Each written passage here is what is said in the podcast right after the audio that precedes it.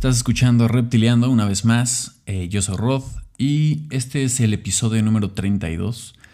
En este episodio vamos a platicar de algunos documentales y películas para, pues, volarnos la cabeza con algunas cosas que, encontré por ahí. Ya son películas viejas, entonces seguramente que las pueden encontrar eh, muy fácil. De todas formas, estaré dejando los links en el blog del podcast y bueno, pues también platicarles un poquito más que pues ya llevamos un buen rato haciendo este, este programa. Así que una de las ideas y, los que ya vienen escuchándolo eh, con más tiempo, pues es estar compartiendo siempre referencias interesantes que nos ayuden en nuestra creatividad y salirnos de, de, las noticias y de otras cosas que el mundo cotidiano nos lleva. Entonces, pues es un, es un programa para compartir información, retroalimentarnos y pues así vivir un poquito más a gusto esta, esta parte creativa y estar explorando nuevos caminos, no solamente quedarnos ahí. Y evidentemente también pues con las entrevistas es estar platicando con gente que a mí me ha hecho eh, inspirarme en muchas cosas, ya sean este, amigos como artistas y amigos artistas que me han hecho inspirarme en, siempre estar evolucionando en proyectos y diferentes formas de pensar y también pues para la vida misma siempre estar eh, tratando de compartir lo que los demás están creando, no solamente lo que uno hace, ¿no?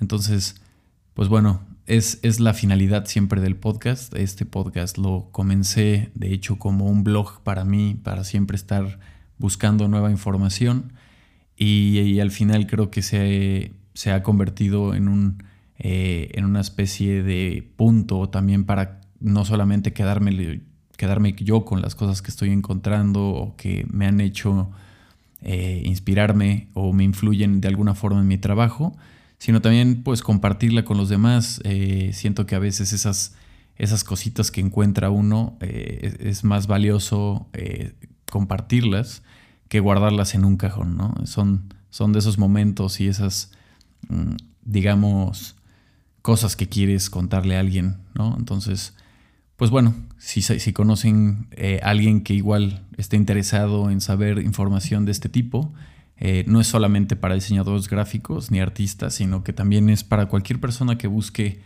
eh, la cabeza de la vida cotidiana y de la rutina y buscar nuevas referencias. Entonces, si conocen gente que igual pueda estar interesada, pues eh, sería de muy buen valor eh, compartirlo y, también, pues, eh, si, si, ustedes están disfrutando de este programa, pues háganmelo saber, ya que pues las estadísticas solo me marcan plays y cosas así, de dónde son, pero nunca me marca realmente quiénes son las personas, entonces para mí sería de mucho valor saber sus eh, comentarios. Entonces, si me pueden escribir, ya sea a través del correo de, del podcast en la página web reptiliando.com.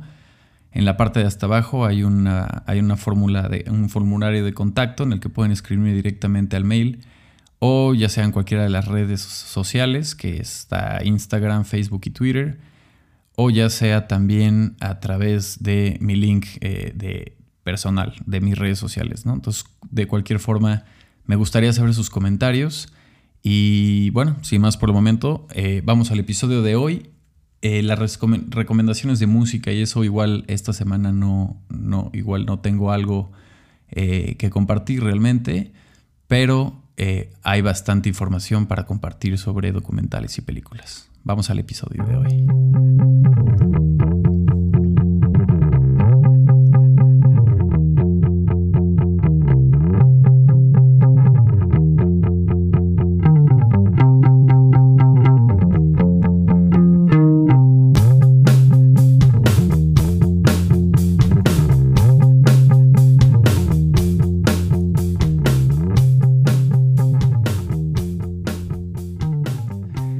Cine es toda una forma de arte en sí mismo, pero las películas que abordan las alegrías y los dolores de procesos creativos realmente tocan un acorde especial.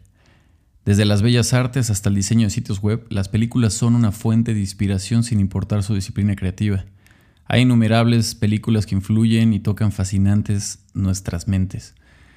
Comenzando con documentales que analizan el campo del diseño gráfico como Helvética, hasta películas con una cinematografía impresionante con cada fotograma congelado es una inspiración en sí misma. La lista a continuación presenta unas cuantas películas y documentales que tienen creatividad en el papel principal. Estos clásicos están sobre el papel que juegan en el arte de nuestras vidas, sobre la visión de la creatividad y a veces el fracaso que sigue.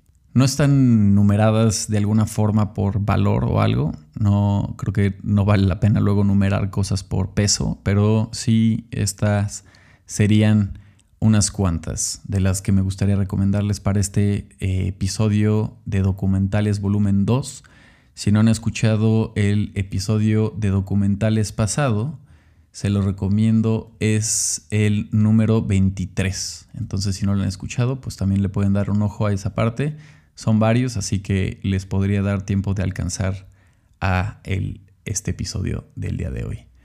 Entonces, el número uno es Synecdoche, es eh, de Nueva York, es del 2008 por Charlie Kaufman. Eh, de Nueva York es una película melancólica y estimulante que trata sobre el arte y la sexualidad y muerte. Su alcance épico sigue el director de teatro Caden Carnan, eh, interpretado por Philip Seymour Hoffman, que ya falleció, un excelente actor, mientras presenta una obra tan grande y vasta como la vida misma. Los actores de Caden residen en el set ensayando su actuación de improvisación sin parar, frente a ninguna audiencia, en el transcurso de muchos y muchos años. El título de la película es un juego de palabras sobre la ciudad en la que viven los personajes, eh, en Nueva York, pero eh, alude el término literario sinécdoque, el, el, lugar de Nueva York que es Secheknardi, y este, pues bueno, significa una parte de algo que se refiere al todo o viceversa. En esta línea, en este concepto, la obra maestra cinematográfica parece referirse al arte como un símbolo de la vida, pero no en la forma motivadora, que es vivir sin crear. Más bien que Nueva York es una inspiración del impulso humano por la grandeza artística y su inevitable fracaso que en esta interrelacionada con nuestra intermitente fin. Vale la pena, eh, igual dejo el thriller y el, y el link, si es posible, de donde la pueden ver. Número 2, Jodorowsky Dune, del 2014 por Frank Pavich. Pavich perdón. Este documental, documental analiza el proceso creativo detrás de una película de la década de 1970 que nunca se produjo o se filmó. El director Alejandro Jodorowsky, más conocido por documentales y películas como El Topo y La Montaña Sagrada, tenía la intención de adaptar la novela de ciencia ficción de Frank Herbert, Dune, a la mejor película jamás realizada. Para Alejandro Jodorowsky estaba a punto de convertirse en una obra maestra cinematográfica una profecía espiritual escandaladora y alucinante que expandía la conciencia. Y su punto de vista no ha cambiado ni siquiera cuatro décadas después del intento fallido. Es fácil ver por qué Alejandro ya había reclutado a gigantes como Mick Jagger, Salvador Dalí y Orson Welles para protagonizar la película, y tenía genios en la música como Pink Floyd a bordo de la banda sonora.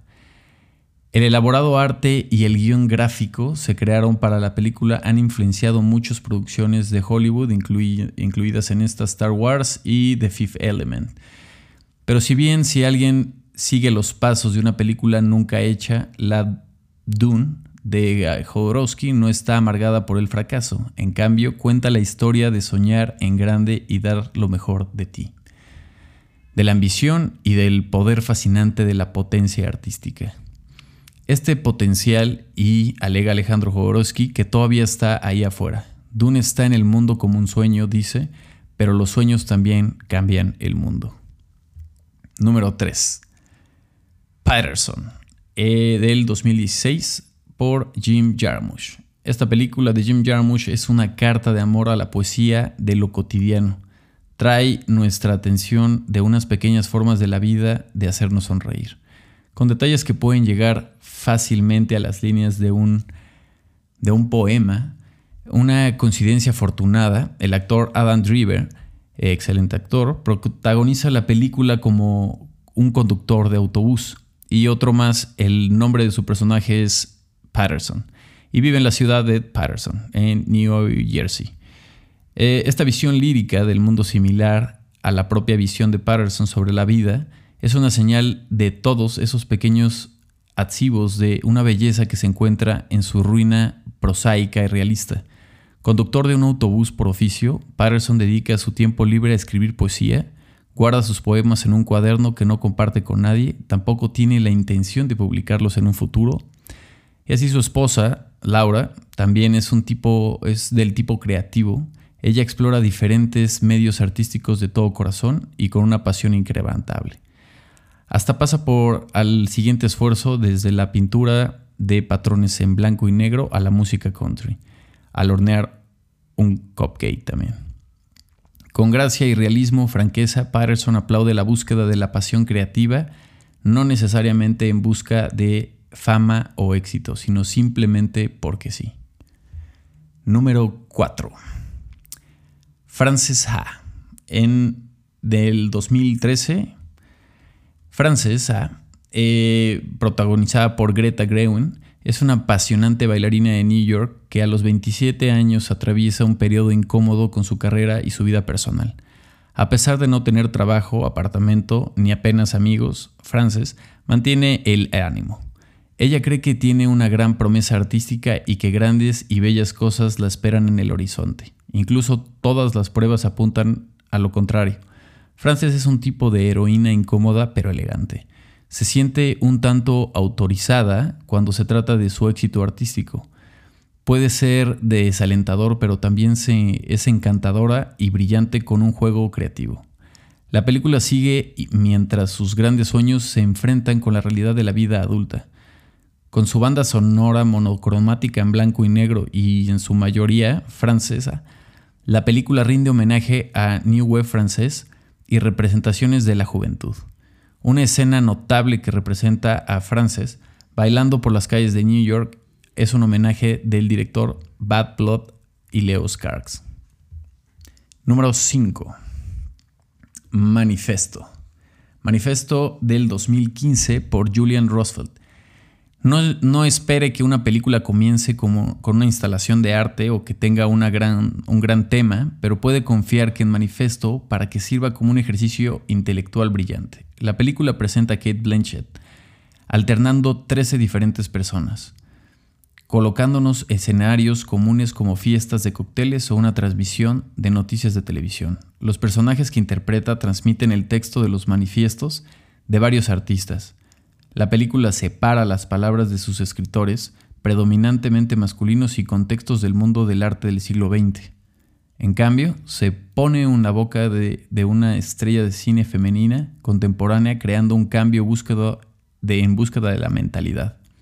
La película coloca unos pazos artísticos y filosóficos en los momentos de nuestra vida cotidiana que están influidos con un poco de extravagancia por sí mismos una maestra que transmite conocimientos a su clase o una madre que dice gracias a la cena familiar con los sincera intención. De repente puede aparecer pomposa y demasiado aparente de repetir literalmente las palabras de Karl Marx o de Wesley Kandinsky. Mm, dejaré también un link con las escenas eh, personales del director en, en el blog del podcast. Así que número 6. Pina del 2011 eh, por Wind Waters. Pina comienza como un proyecto en colaboración entre directores de Wind Waters y coreógrafos que interpreta Pina Bausch. Cuando Pina falleció sobre unos días antes de que comenzara el rodaje, la película cambió su curso, se convirtió en un testimonio en su honor e intentó preservar su cuerpo del trabajo. Este documental en 3D presenta a las bailarinas mientras interpretan el repertorio de Pina tanto en el escenario como en el mundo, en las cimas, en las colinas, en las calles, en edificios o en paredes de vidrio. Entre los segmentos de su exquisito baile también veremos entrevistas con los bailarines, o mejor aún, veremos fotos de los rostros silenciosos y solo escuchamos los recuerdos de Pina, interpretados como una voz en off.